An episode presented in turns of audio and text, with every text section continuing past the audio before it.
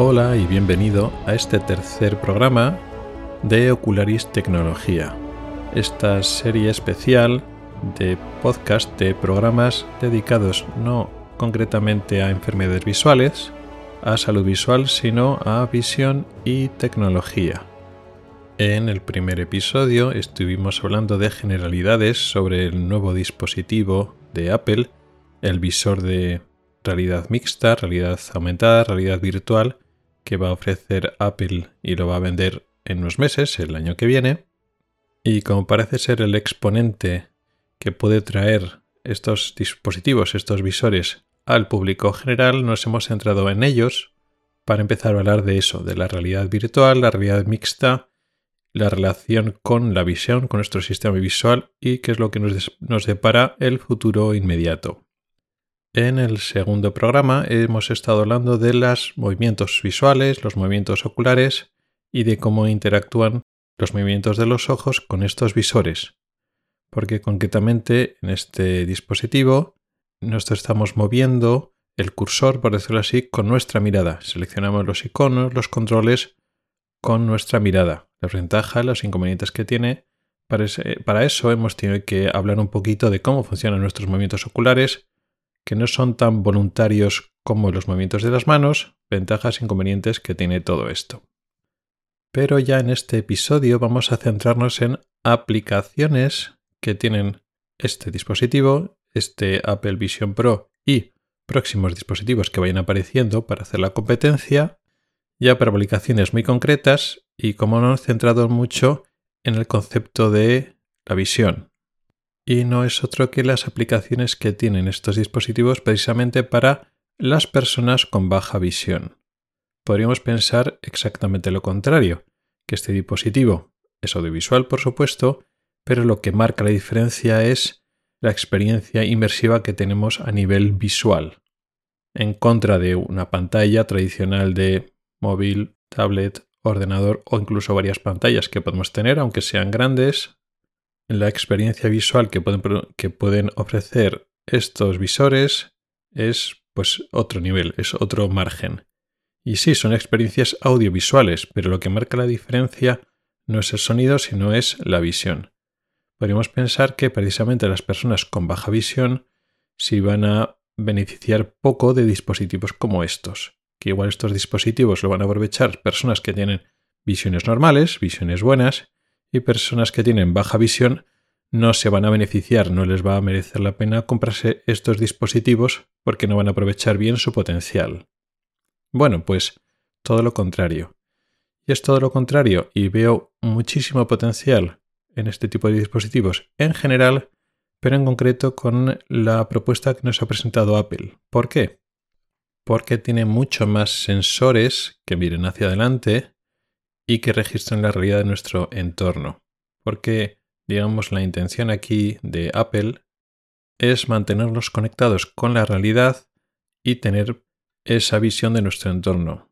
Sí que puedes tener experiencias de realidad puramente virtuales, totalmente aislados del entorno, tienen una ruedita que puedes alterar, ¿no? Puedes ir variando entre la experiencia totalmente inmersiva virtual, sin conexión con la realidad, o parcial y puedes tener aplicaciones, ventanas y estar viendo todo el rato el entorno. Incluso en un entorno totalmente virtual, cuando hay algo que se acerca a ti, una persona que se acerca automáticamente vuelve a salir y se hace visible en tu campo visual que antes era totalmente virtual.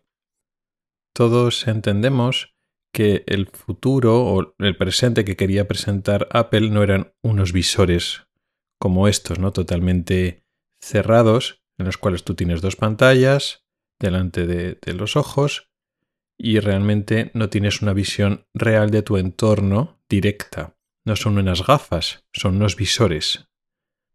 Eso creo que no es lo que quería Apple, pero ahora mismo la tecnología es la que es y no quería perder el carro, no quería esperar más años hasta que apareciera la tecnología que permitirá implementar sus experiencias de realidad aumentada o mixta o incluso virtual en unas gafas que pudiera simultanear la visión directa del entorno con elementos virtuales más o menos inmersivos. Como no podía hacer eso, ha adoptado una, una, solución que es la que le ofrece la tecnología en la actualidad y luego más adelante, cuando se pueda, si es que se puede, pero parece que se podrá en un futuro más o menos cercano o a medio plazo, implementar eso, pues unas gafas, unos cristales mucho más ligeros y fáciles de llevar, que sean transparentes, pues ya esta experiencia que quiere, que está fomentando la empresa de estar conectado siempre con, tu entorno, pues será más fácil con los dispositivos del futuro. Pero ahora mismo pues hace lo que puede y su idea es esa. Claro, ¿cómo lo hace? Pues teniendo una capacidad de procesamiento muy potente, realmente tienes un ordenador en estos visores para procesar, sí, por supuesto, los mundos virtuales, los elementos virtuales, pero casi más importante que eso, tu entorno. La idea es que hay cámaras y sensores que recogen tu entorno y te lo plantan delante de tus ojos para que parezca que llevas unas gafas, no un visor, para que parezca que realmente estás viendo lo que tienes delante. Y esto, esta concesión que tiene que hacer Apple, ya que no puede hacer unas gafas sino un visor, es lo que es tan importante para muchísimas personas que tienen baja visión. Esta inversión en tanta tecnología, en tanto desarrollo que ha hecho Apple con estos sistemas de visores y esta capacidad de procesamiento, aparte de la evidente calidad que tienen sus ópticas y sus pantallas, hacen que este efecto pass-through, esto de que parece que estás viendo a través del visor, aunque no lo estás haciendo, ofrece mucho potencial, como decía, para las personas con baja visión. Veamos por qué. Las personas que tienen visión baja tienen importantes limitaciones en su vida. Incluso las personas que son legalmente ciegas parece que van a poder hacer un gran uso de estos visores. Parece un contrasentido. Si eres ciego, es que no vas a poder ver a través de estos visores. Cuando hablamos de ceguera, estoy hablando ahora de ceguera legal, que significa personas con muy baja visión lo que se llamaría ceguera de no percepción absoluta de, luz, lo que es la maurosis, pues evidentemente pues no van a hacer ningún uso de, estas, de estos visores, pero las personas que todavía tienen un resto de visión útil, que todavía son capaces de hacer una imagen, aunque sea pues alterada, distorsionada o incompleta o de baja calidad, sí que se pueden, sí que pueden ser candidatos a utilizarlos. ¿Por qué? ¿Qué hacen estas personas ahora? Que tienen un resto de visión y que lo intentan utilizar para hacer sus actividades con sus limitaciones y como pueden. Actualmente hay sistemas de ayudas, principalmente ópticas, sistemas de magnificación. Son tipo como gafas de aumento, como si fueran las gafas de presbicia de vista cansada, pero a lo bestia, ¿no? Como si fueran grandes lupas y entonces se acercan lo que quieren leer o lo que quieren mirar, pues muy de cerca y lo pueden ver pues con las pegas que tienen y llevar unas gafas de mucha graduación. En un paso más allá también se montan, como en montura de gafas, como sistemas telescópicos, que hacen un poco lo mismo, pero en, una, en la zona central de nuestra mirada. También se puede utilizar este tipo de ayudas telescópicas, pero para mirar objetos que están más lejos. Si no te puedes acercar tanto, pues hay un cartel o una cosa que quieres mirar unos detalles o la cara de una persona que está, pues eso, a un metro, dos metros, pocos metros, pues eh, hay unos sistemas de ayuda que sean como pequeños catalejos para que nos entendamos, pero al final, tanto en objetos más lejanos como en objetos más cercanos, con diferentes variaciones, son sistemas de aumento. A estos sistemas ópticos de magnificación tradicionales se han añadido los sistemas ya más digitalizados. Utilizar tablets, por ejemplo, y la función de la cámara que suelen tener este tipo de tablets, pues hacen que en la pantalla pues, te ofrezcan una imagen magnificada de esto. Esto añade una ventaja adicional, porque tú en el tablet o en el dispositivo electrónico con pantalla que utilices tienes cierta capacidad de interactuación y personalización de tu experiencia. Por ejemplo, con los dedos puedes hacer zoom in, zoom out, puedes aumentar o disminuir la magnificación, el grado de zoom, por ejemplo, incluso puedes desplazarlo. Incluso en sistemas algo más avanzados, puedes alterar el contraste o los colores para mejorar lo que quieras ver. Como desventaja, tú no estás interactuando directamente con el objeto, ni estás mirando al objeto, sino a la pantalla y tienes que apuntar con el tablet o el sistema electrónico el objeto. Si por ejemplo tienes un sistema telescópico puesto en tus propias gafas, pues entonces ya lo tienes puesto en la cara y interactúas directamente con el objeto que quieres ver. Te lo acercas, te lo centras, desplazas tu la cabeza, pero el dispositivo lo tienes puesto delante de tus ojos.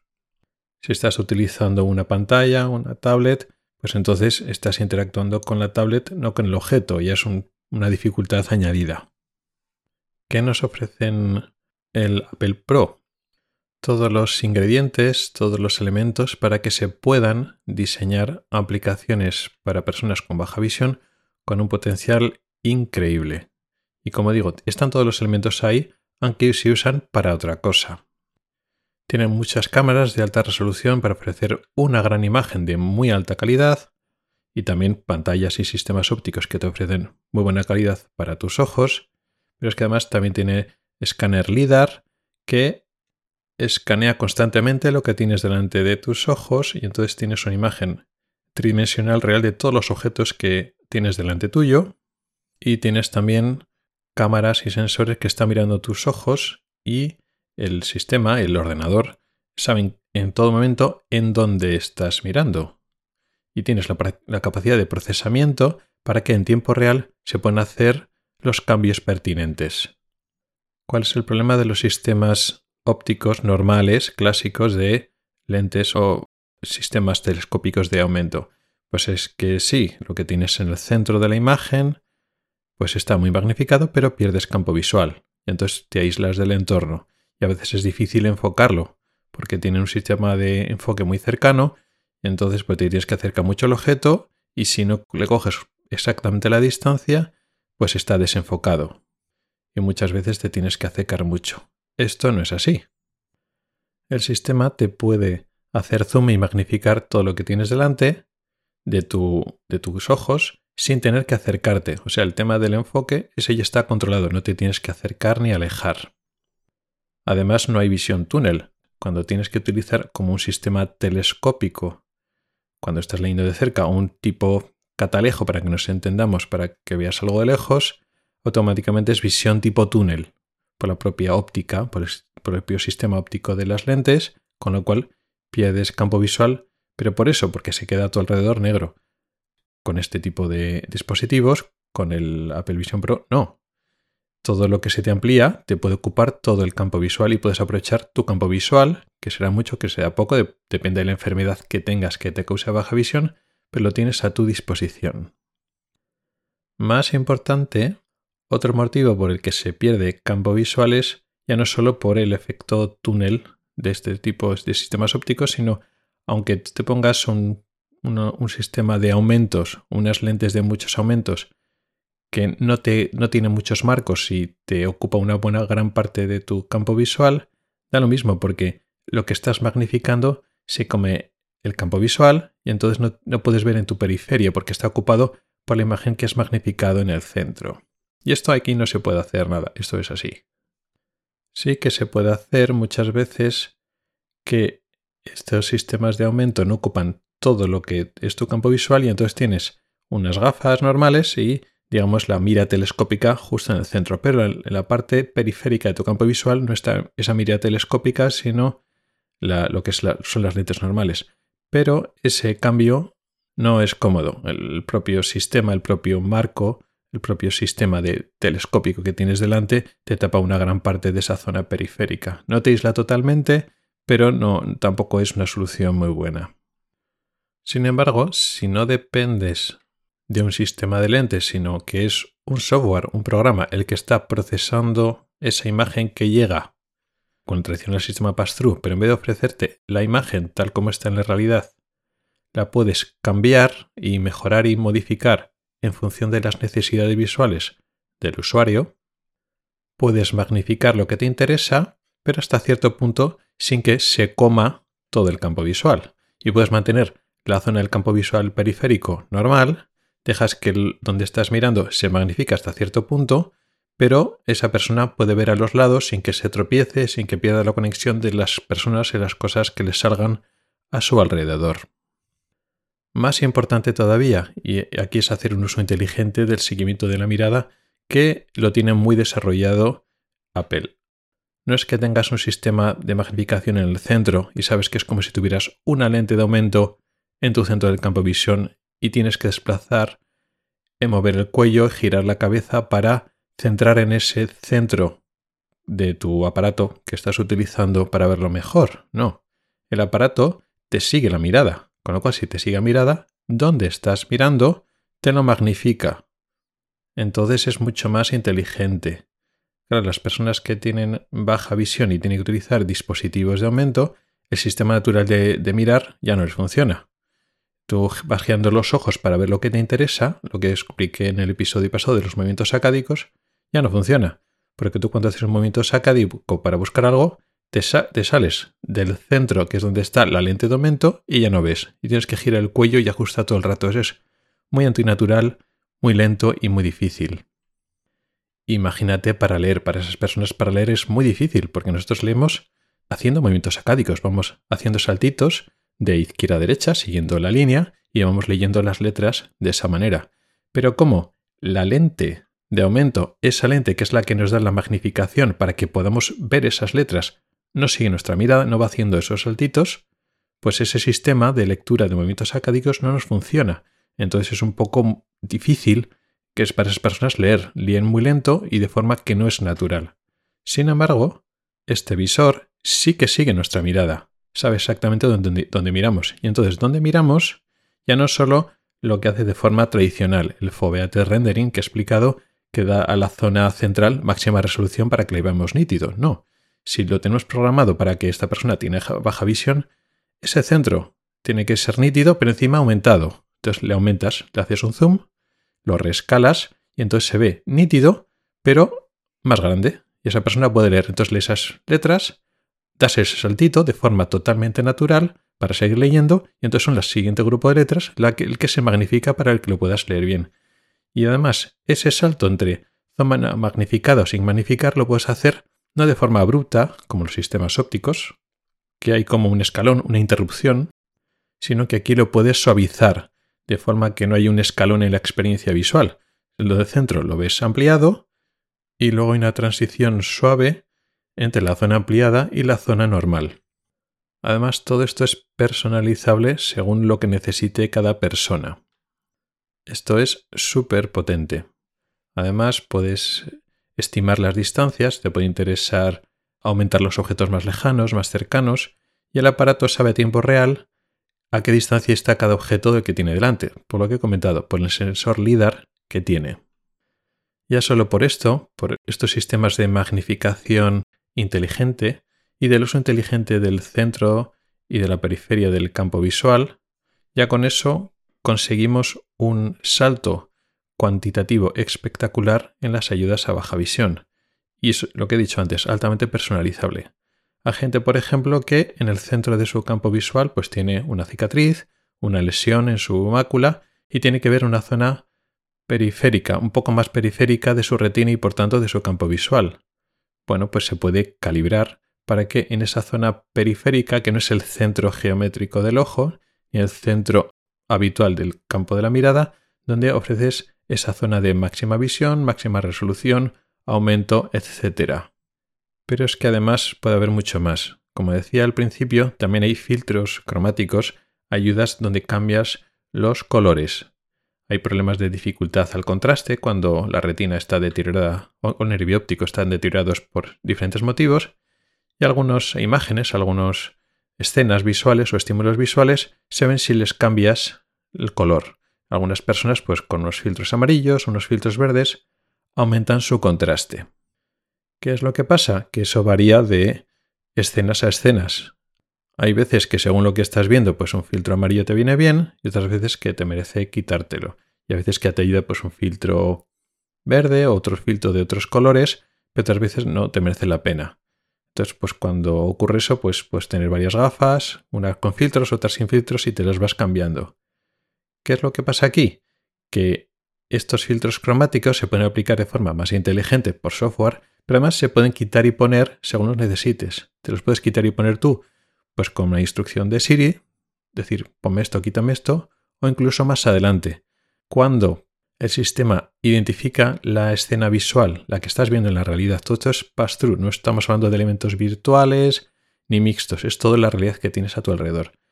El sistema detecta por la iluminación que hay o por el tipo de luz, de color que hay en el ambiente, según está programado, que es beneficioso aplicar un filtro, pues lo aplica automáticamente de forma inteligente, sin que el usuario lo tenga que decir. Es más, los filtros pueden ser cuantitativos. Antes no pasa, pues tienes un filtro que te bloquea un porcentaje de una serie de colores y eso es fijo, porque las gafas, esos cristales tintados funcionan así. Sin embargo, aquí puede variar la cantidad de filtro que aplicas para mejorar el contraste. Incluso puedes cambiar varios colores más concretos.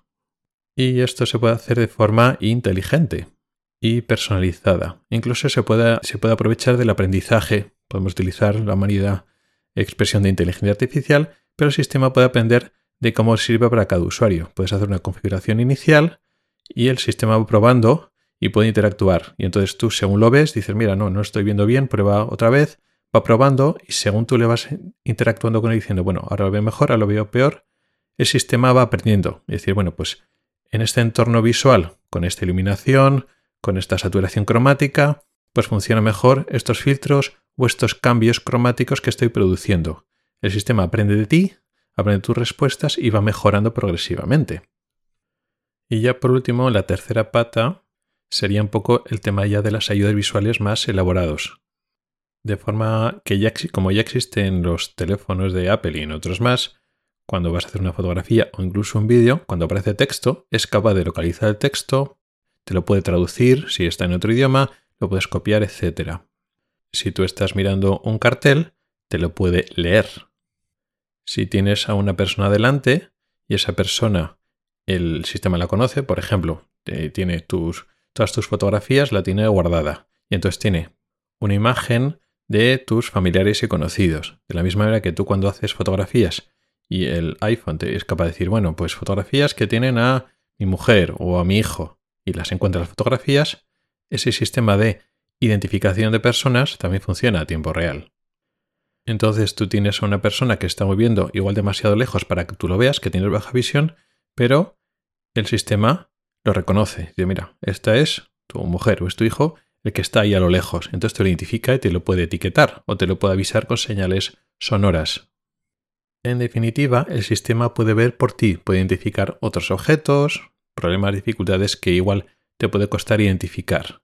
Entonces, en esta combinación de, con el resto visual que tienes, te cambia la experiencia visual para que tú lo veas realmente, a base de o magnificación, o a base de cambiar cromáticamente, la iluminación de la estancia, saturación de los colores, te puede cambiar de forma suave la información visual para que se haga más perceptible para ti, para que veas lo que antes no podías ver, y además te puede ayudar con cosas que no las estás viendo, porque él sí que lo ve y sí que identifica lo que hay.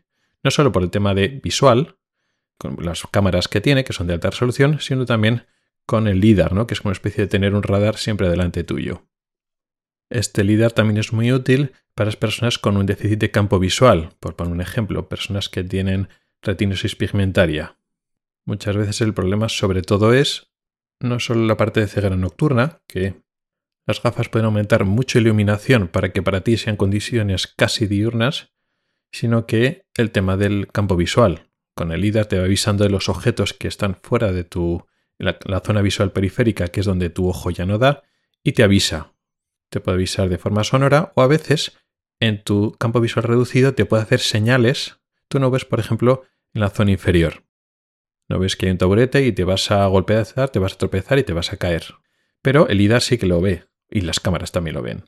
Las cámaras del, aparato, del dispositivo. Entonces te puede avisar de forma auditiva, con una señal de alarma, o decírtelo, que hay un taburete cerca tuyo, pero en la parte inferior de tu campo visual que no te funciona a ti, o incluso en el centro visual, que es el que todavía tienes, te puede aparecer pues una señal, una flecha, un punto rojo en la zona inferior del campo visual que tú todavía tienes para avisarte que hay una zona por ese sitio, en este caso inferior, pero más lejos de donde de tu campo visual que ya no ves para avisarte, eh, cuidado, que aquí, aquí abajo hay algo que no ves. Y entonces, con esa señal visual instantánea, pues ya entonces bajas tú los ojos y entonces ves ese taburete que no habías visto para no caerte.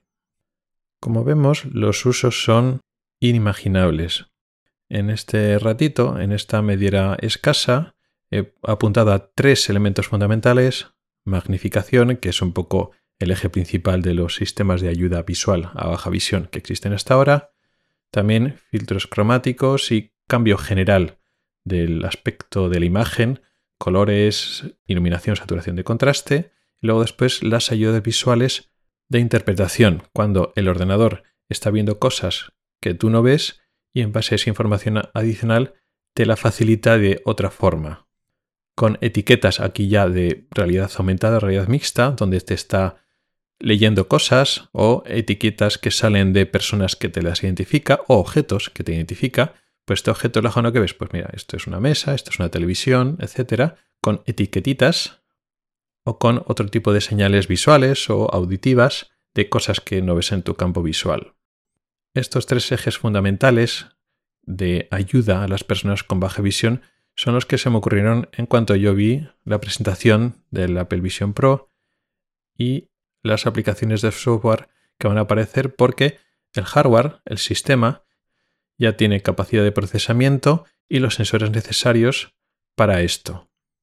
Y esto es algo que mucha gente no se ha dado cuenta pero uno de los principales usos va a ser precisamente a las personas de baja visión. Les puede mejorar muchísimo la vida y es lógico que vayan a invertir un dinero porque ya no es un sistema de entretenimiento, ya no es un sistema de trabajar, de mejorar un poco tu productividad de trabajo como una forma aumentada de tener tu ordenador pero con más pantallas. No, esas aplicaciones están bien, pero es mucho más importante que va a cambiar mucho más la vida a muchas personas que tienen baja visión, porque esto tardará un tiempo, pero cuando se empiecen a desarrollar estas aplicaciones de software para estos usos que he estado diciendo hoy y otros muchos que no se me han ocurrido y que se irán desarrollando, esto sí que va a cambiar la vida de las personas. Y poco más. Con esto llegamos al final del podcast de hoy. Espero que con estos ejemplos te haya podido contagiar, aunque solo sea una pequeña parte del entusiasmo que yo sentí cuando vi estos aparatos, estos dispositivos en acción. Espero que te haya podido entrar un poco de curiosidad de lo que nos dé para el futuro, porque esto creo que va a ser una auténtica revolución, sobre todo, no únicamente, pero sobre todo para estas personas que tanto necesitan este tipo de ayudas visuales. Muchas gracias por el tiempo que has dedicado a escucharme. Recuerda que puedes contactar conmigo para proponer temas para próximos episodios, Puedes escribirme a través de mi correo electrónico que es ocularis.ocularis.es o también puedes hacerlo a través de Telegram, Twitter, Facebook o LinkedIn. En las notas del programa están todas las formas para contactar conmigo y participar. Hasta el próximo episodio.